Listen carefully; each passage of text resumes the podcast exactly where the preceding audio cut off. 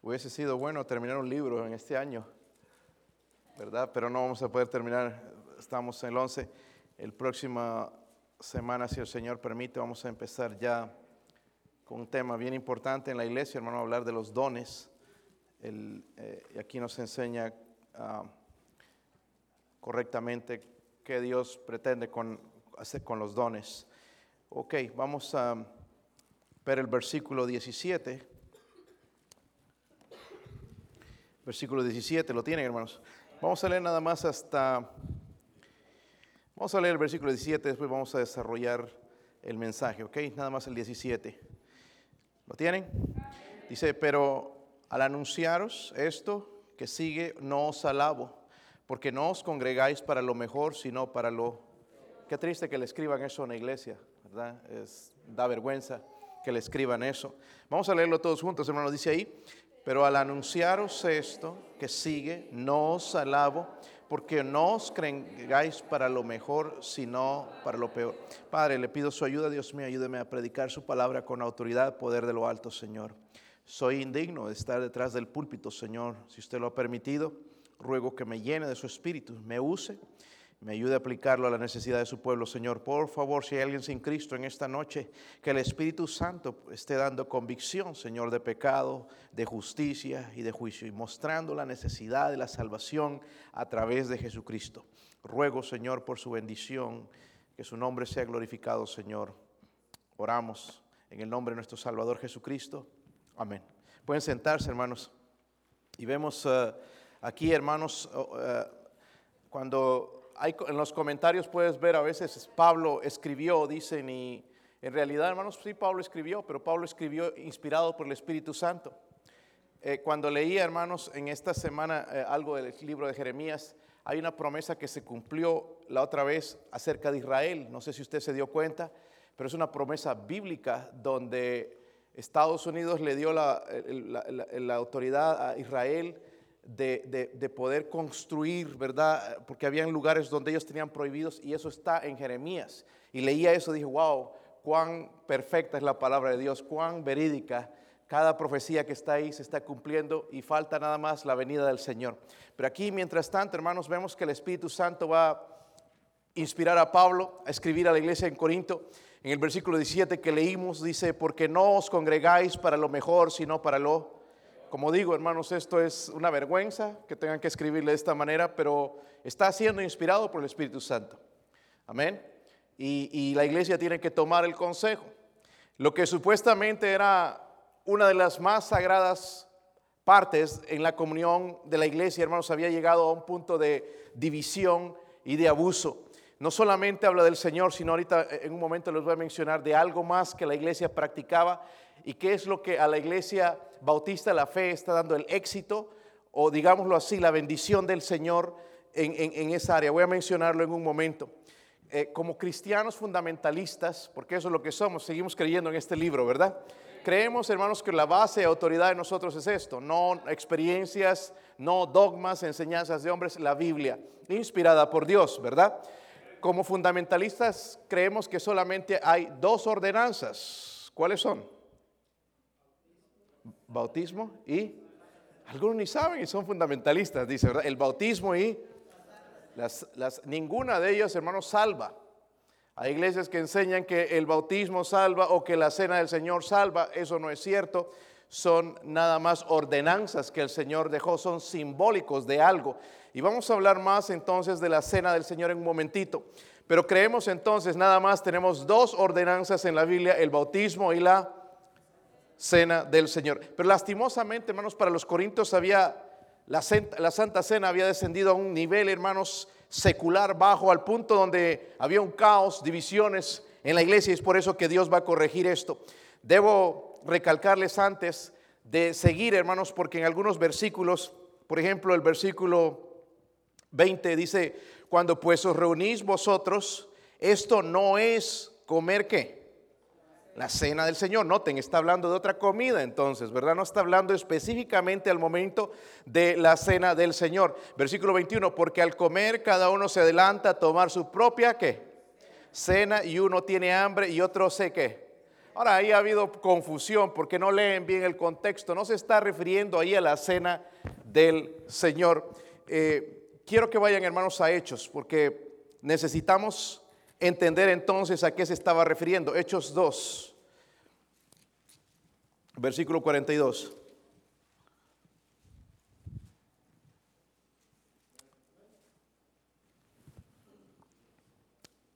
Los que van a ir a comenzar iglesias a sus países, hermanos, tienen que estudiar el libro de Hechos. Es el ABC. Si no sabes esto, no vas a poder, vas a aplicar métodos humanistas. Pero el versículo 42 dice, ¿y perseveraban en qué? En la doctrina, o sea, doctrina significa en las enseñanzas. ¿Ok? En las enseñanzas de los, miren esto, en la comunión, ¿qué? Unos con otros, en el partimiento del pan y en las Ok, so había en esta iglesia comunión. Lo que tenemos a veces, banquetes. Amén. Nos gustan los banquetes. Comunión, es comunión. Amén. ¿Verdad, hermanos?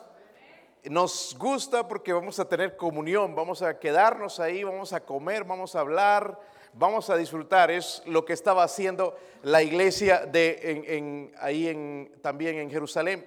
Miren el versículo 43, 46 ahí en Hechos, también dice, y perseverando unánimes cada día en el templo. Algunos no pueden venir a la iglesia tres veces a la semana y la iglesia se reunía todos los días, eh, como que no tenían nada que hacer, ¿verdad? Estos vagos.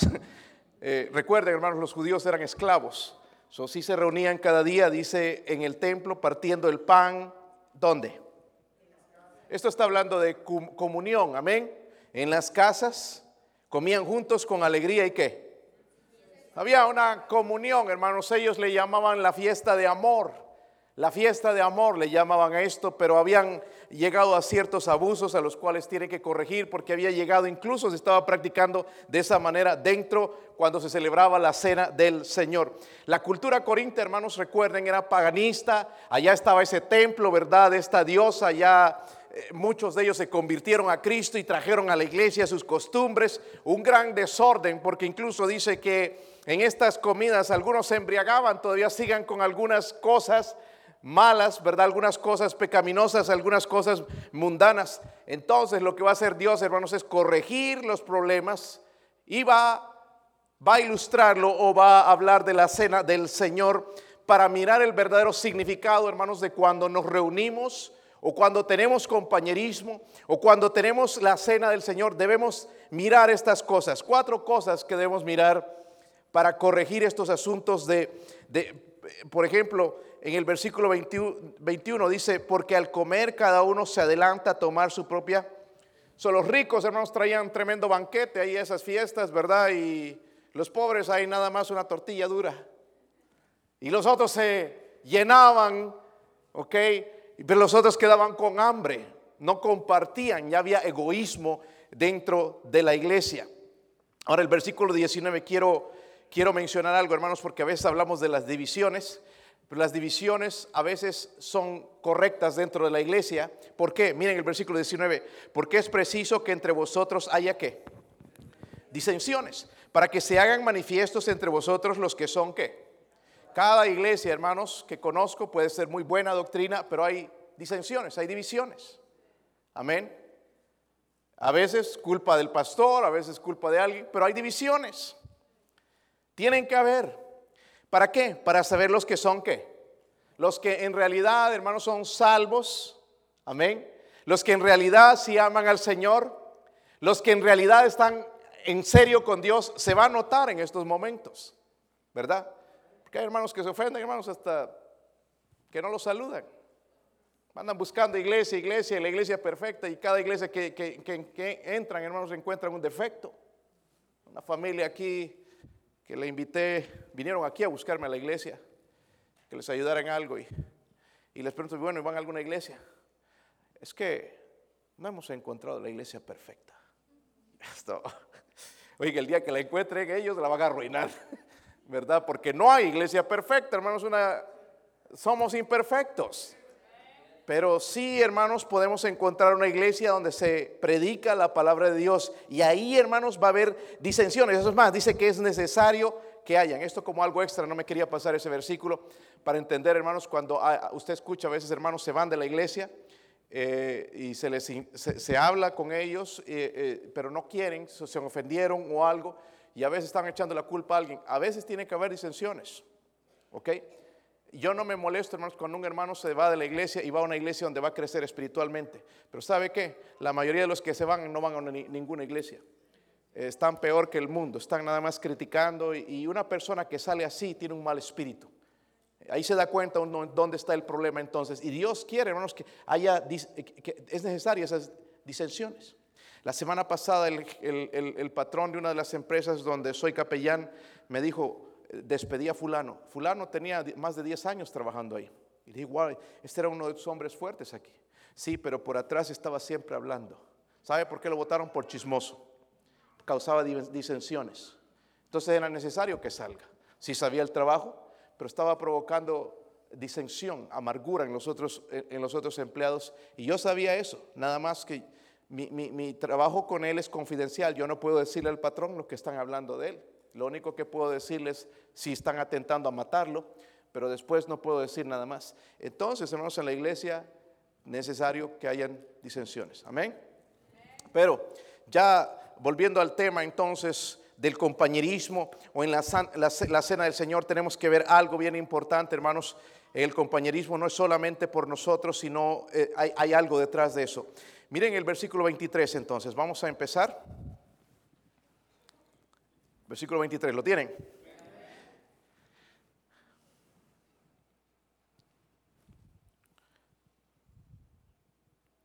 Versículo 23. Dice, porque yo recibí del Señor lo que también os he enseñado, que el Señor Jesús, la noche que fue entregado, dice, tomó pan y habiendo dado gracias lo partió y dijo, tomad, comed, esto es mi cuerpo que por vosotros es partido, hacer esto en memoria de mí. Esas palabras son importantes. En Lucas 22 o 19 mencionó eso también. Versículo 25, asimismo tomó también la copa después de haber cenado, diciendo, esta copa es el nuevo pacto en mi, en mi sangre hacer esto todas las veces que la bebieres en memoria de mí. Así pues, todas las veces que comiereis este y bebieres esta copa, la muerte del Señor anunciáis hasta que Él venga. So, entonces, hermanos, hay, hay, algo detrás de todo esto. Si vamos a participar de la cena del Señor, nosotros lo vamos a hacer una vez más en la iglesia antes de que termine el año, antes de quizás de la Navidad o a fin de año. Vamos a ver la fecha, vamos a ir preparando nuestros corazones y recordar esto. Entonces, ¿qué tiene que pasar en ese momento? Primeramente tengo que mirar a la cruz. Tengo que mirar a la cruz. ¿Por qué? Porque la cena del Señor, hermanos, proclama la muerte del Señor. Amén. La muerte del Señor dice hacer esto en memoria de mí. Habla del pan partido, nos recuerda del cuerpo quebrantado de Cristo, entregado por nosotros. La copa nos recuerda entonces de la sangre derramada eh, por, Cristo en la cruz del Calvario para perdonar nuestros pecados. Eso nos lleva entonces a la cruz. Amén. Debo mirar la cruz en ese compañerismo, dejar el egoísmo, dejar cualquier cosa. O si estamos en la cena del Señor, que por qué fulano no participa. Fíjese usted. Mire usted por usted mismo, no por otros. Amén tiene que ser algo personal, yo recordando lo que Cristo hizo por mí en la, en la cruz. En otras palabras, en vez de ser egoísta, mirar el propio bienestar, debo mirar a la cruz del que murió por mí. ¿Quién murió por mí en la cruz? Jesucristo. Amén. Es, interesante, hermanos, que en la Biblia tú puedes leerla desde principio a final. Nunca vas a encontrar un versículo que diga celebrar el nacimiento de Cristo. Pero sí dice celebrar la muerte de Cristo. Porque, hermanos, toda nuestra salvación, las bendiciones que hemos recibido está basada en la cruz, en la muerte de Cristo. Somos salvos porque alguien murió por nosotros, amén. Eso nos llama entonces a celebrar porque se centra todo en nuestra bendición, nuestra salvación en la muerte de Cristo. Debemos mirar a la cruz, recordar que Él murió, ¿verdad? Esa es parte del mensaje del Evangelio. Él murió por nuestros pecados, fue sepultado y luego resucitó al tercer día. Mire allá en Primera de Corintios, estamos cerca, Primera de Corintios 15. Ahí está el Evangelio. Si usted no sabe lo que es el Evangelio, ahí nos describe lo que es el Evangelio. En Primera de Corintios 15, versículo 3, ¿lo tienen hermanos? Porque primeramente os he enseñado lo que así mismo recibí, que Cristo, ¿qué? Murió por nuestros Cristo murió por nuestros pecados. Cristo murió por nuestros pecados. No podíamos quitar nosotros el pecado en medio de nosotros. Cristo tuvo que morir por nosotros. Murió por nuestros pecados, dice, conforme a las escrituras, y fue sepultado y resucitó al tercer día, dice, conforme a las... Es el mensaje del Evangelio. Pablo dijo, no me avergüenzo del Evangelio porque es poder de Dios para salvación al judío primeramente y también al griego. El Evangelio de Jesucristo, hermanos, salva a la persona. No es la vida de nuestro Señor Jesucristo lo que nos salva. ¿Ven? No son los milagros de Jesucristo, no son sus enseñanzas. Lo que nos salva, hermanos, es su muerte. Amén.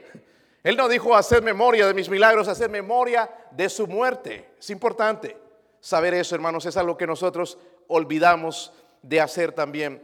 Deberíamos recordar por qué murió. Váyase a Isaías rápidamente, hermanos, Isaías 53, porque Él fue nuestro sustituto. Él tomó nuestro lugar en la cruz. Isaías 53 versículo 3.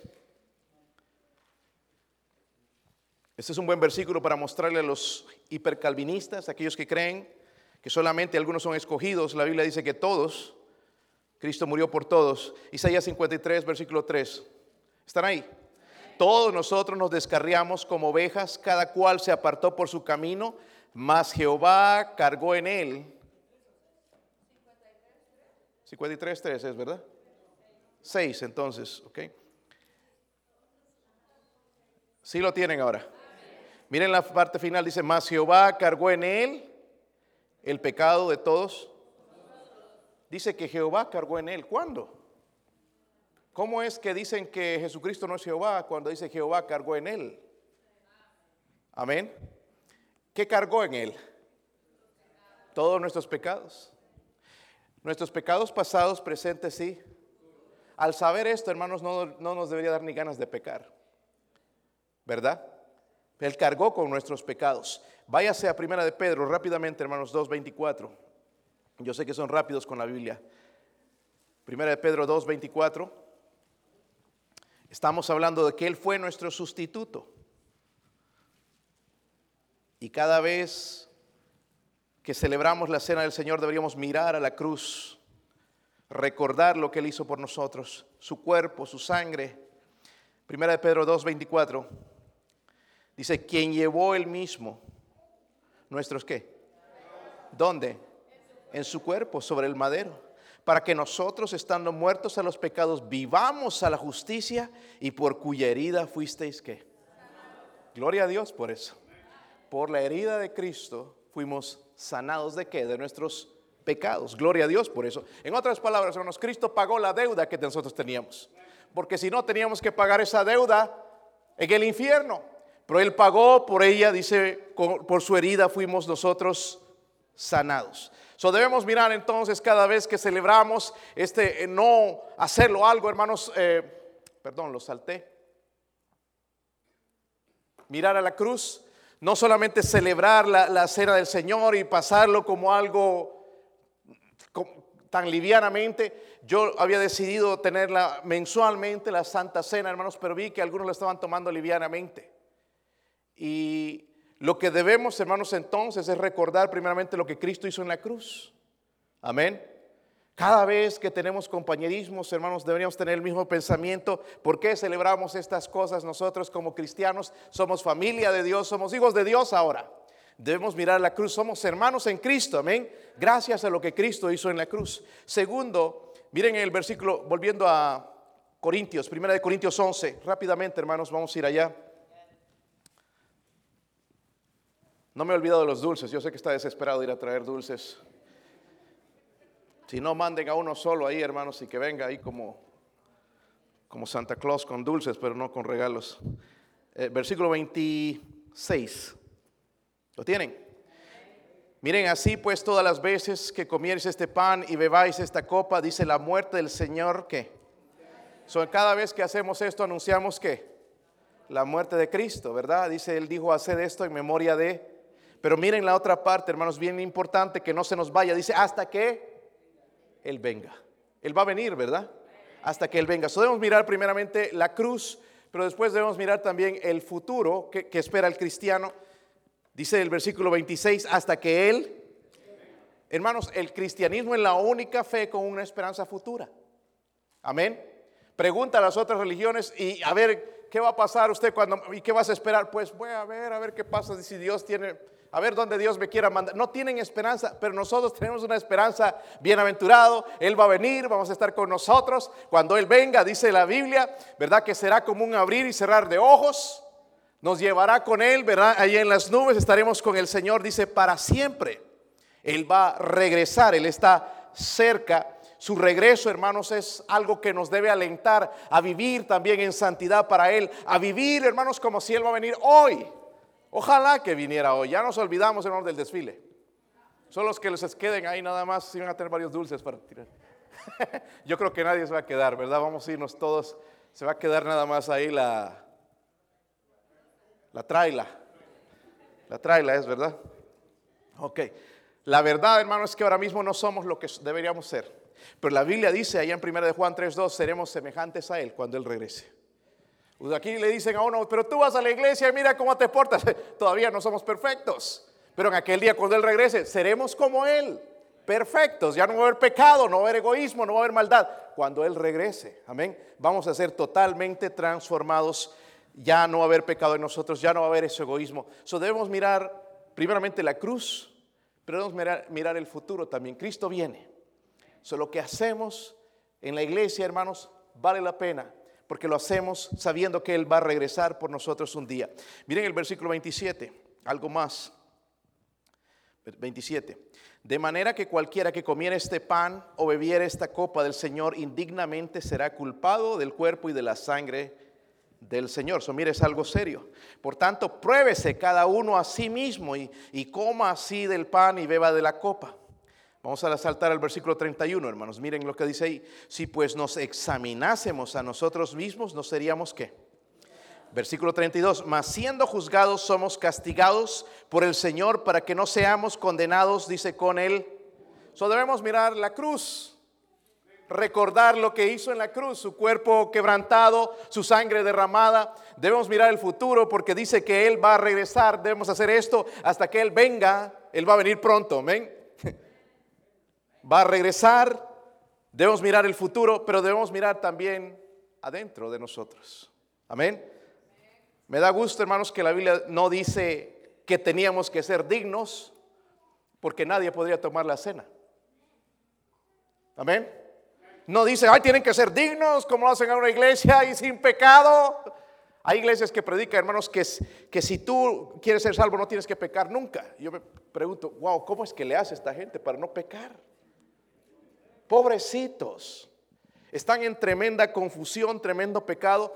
Y Dios nos llamó, hermanos, a que seamos dignos, sino que nos examinemos en ese momento. Debemos examinar nuestro corazón, juzgar nuestros pecados, no los de otros, y también confesar en ese momento, confesar nuestros pecados. Nosotros tenemos aquí la Santa Cena, hermanos. Yo no, hay iglesias que tienen una, uh, la hacen cerrado, por ejemplo, solamente miembros de la iglesia, si, así, si has, ya has creído en Cristo, si has sido bautizado, si eres miembro de la iglesia, puedes participar. Yo no hago así, lo hacía así, pero veo, hermanos, que no está en la escritura así de esa manera. Aunque debería tenerse más respeto por la cena del Señor, sí pienso que sí. Si una persona ha aceptado a Cristo, yo creo que puede participar de la cena del Señor. Y si estoy equivocado y usted tiene mejor prueba en la Biblia, muéstremela, ¿ok? Pero yo sé, hermanos, que el que no se bautiza está en desobediencia y todo eso, pero ¿quién es digno de participar en la cena del Señor? Amén. Y hay hermanos que tienen ese concepto y nunca pueden participar de la Santa Cena del Señor porque dicen, soy indigno. Todos somos indignos. Lo que tenemos que hacer, hermanos, es examinar nuestro corazón. Oh, estoy en pecado, Señor, perdóneme. Y uno, algo lindo, hermanos, que ha sucedido en algunas iglesias a veces es, hay alguien que tiene algo que decir. Y algún hermano en ese momento se levanta, para, pastor, denme un tiempo. Quiero confesar pecado. He estado viviendo el pecado públicamente. Quiero pedir perdón a la iglesia. He pedido perdón ya a Dios, pero quiero pedir perdón a la iglesia. Dígame si esa persona no puede participar de la cena del Señor. Mejor que algunos otros que se quedan, ¿verdad? que no son pecadores, según ellos, ¿verdad? La verdad, hermano, es que necesitamos confesar. Si no confesamos nuestros pecados, somos culpables de qué? Del cuerpo y de la sangre de Cristo porque el pecado fue lo que lo clavó en la cruz, ¿sí o no? Debemos confesarlo. Si no nos miramos por dentro nuestros propios pecados y los juzgamos, tarde o temprano Dios los va a juzgar. Los va a juzgar, nos va a castigar. Eso es mejor, hermanos, confesar nuestros pecados. Amén. Cada momento, cada día sería mejor, hermanos, porque si no el corazón se endurece. Porque hay algunos que nada más van a esperar a la, Santa Cena. Imagínense, ¿cuándo fue la última vez que la celebramos? Ya, ya hace bastante tiempo. Si confesó pecados allá, imagínense, ya pasó todo este tiempo. Y no se ha examinado todavía nuestro corazón. El salmista decía, examíname, oh Dios. Examina mi corazón. Debería ser algo de todos los días. Que examine nuestro corazón, que pruebe nuestro corazón. Hermanos, y déjenme decirle esto. La disciplina de Dios es una prueba de su amor. Si yo estaría viviendo doble vida y Dios no me castiga, tengo que poner un signo de interrogación mi vida. ¿No seré más bien un bastardo? Quizás no soy hijo de Dios. Porque Dios dice, la Biblia dice, al que ama a Dios, castiga. Disciplina. ¿Verdad? Nos apartamos un poquito y hacemos algo malo, wow, ya vienen las cosas, las consecuencias, empieza todo. Y debo dar gloria a Dios, Señor. Gracias por castigarme porque ahora sé que soy su hijo y usted me ama. Amén. No enojarse, ay, ¿por qué me pasa esto? Agradecer a Dios. Wow, me aparté y esto me muestra que soy un hijo de Dios. Él me ama, Él quiere traerme otra vez al redil. Eso es algo maravilloso. Debemos mirar entonces dentro de nuestro corazón. Amén. Aquí, hermanos, tenemos mucho Vamos a tener el banquete de Navidad también, el 22 creo que es la fecha. Eh, cada vez, hermanos, que tenemos cosas así, recordemos estas cosas, que somos hermanos en Cristo, miramos a la cruz, somos hijos del Salvador. Vamos mirando al futuro también, ¿verdad? Que Él va a regresar, estamos regocijándonos. Y mirar adentro, porque vamos a ver dentro de esas actividades cosas que no nos van a gustar. ¿Sí o no? Mira, a él le dieron una pechuga, a mí me dieron la ala. ¿Qué se la trae? Se la trae? Hermanos, dejemos esas cosas, esos son de niños. Y si no le dejan comida, hermanos, tranquilito, venga a mí, yo le voy y le compro una hamburguesa de dos pisos o tres pisos, como quieras, o si quieres pizza o lo que quieras. Pero no hagamos, hermanos, esto problemas. Porque hay hermanos son bien niños, inmaduros espiritualmente. Deben mirar, examinar. Ay, no me dejaron a mi arroz. Tanto que me gusta el arroz. Deje chillar, hermano. dejemos esas cosas para los niños. Amén. Debemos mirar adentro de nuestro corazón. Que estas actividades, hermanos, sean algo, hermanos, donde glorificamos a Dios. Vamos a tener invitados el 22. Que vengan a Cristo, que disfruten, hermanos, la comunión. He escuchado tan buenos comentarios de nuestra iglesia afuera. Hermanos que se aman y el compañerismo que hay en esa iglesia. Es increíble lo que Dios está haciendo, hermanos. Pero sí hay cositas que tenemos que quizás a veces quitar de nuestra vida, examinar si están bien nosotros. So, veamos por dentro, hermanos, cómo estamos. Y por último, hermanos, gloria a Dios. Ya es tiempo de ir a comprar los dulces. Versículo 33. 34. Así que, hermanos míos, cuando os reunís a... ¿A qué? Nos gusta eso, ¿verdad? Pero dice, esperaos unos, como cuando van una familia al chino. El esposo Allá deja la esposa con los 10 hijos que tienen. Y él se va a servir, el Señor. Trae su plato así que no lo puede cargar. ¿Verdad? Y, y la pobre esposa ya apenas va a comer porque tiene que atender a los niños. Tenemos mucho que aprender, ¿verdad, hermanos? Dice ahí entonces, versículo 34, si alguno tuviere hambre, coma dónde? En su casa para que no os reunáis para juicio. Esto estaban haciendo ellos, ¿ok? Estaban trayendo, y comían los ricos y dejaban a los pobres, entonces ya había división, por eso nosotros no hacemos eso, no es la costumbre de nosotros, nosotros compartimos todo. dice, las demás cosas las pondrá en orden cuando, cuando yo. O sea, debemos mirar la cruz. Cuando participemos, hermano, de ese pan que representa el cuerpo de Cristo, el, fruto de la vid que representa su sangre. Vamos a recordar lo que Él hizo en la cruz por nosotros, que lo hizo por, amar, por amor a nosotros. Vamos a recordar que Él viene por nosotros un día, nos salvó, pero va a regresar. Estamos sufriendo en este mundo, estamos enfermando, estamos envejeciendo, estamos pasando por pruebas, pero Él va a regresar. Pero debemos también vernos adentro, examinarnos. No decir nada más, bueno, Él va a venir, Él ya me perdonó. Tenemos que aprender a vivir nuestra vida aquí. Pero también, hermanos, debemos mirar alrededor. La cena del Señor debería ser una demostración de amor, unidad entre hermanos, agradecidos con nuestro Jesucristo. ¿Cómo podemos recordar la muerte del Señor, hermanos, odiándonos unos a otros? Voy a cerrar con este versículo, hermanos. Quiero que vayan a Primera de Juan, Primera de Juan 4, 11.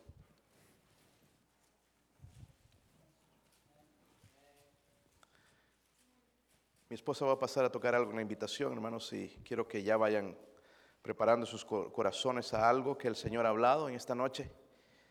Hay que dejar que el Espíritu Santo obre, cambie algo en su vida. ¿Lo tienen? Amados, ¿lo tienen? Si Dios nos ha, ¿qué?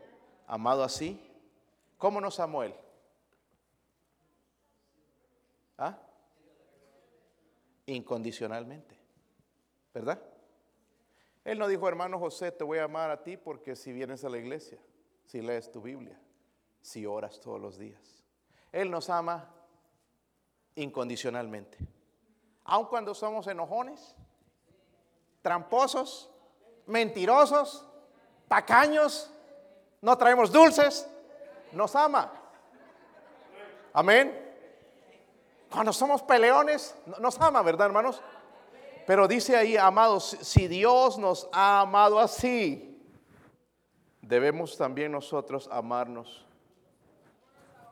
Porque encontramos fallas en la gente. Y fallas bien feas. ¿Sí o no? ¿Has descubierto alguna? ¿Cuántos han descubierto alguna?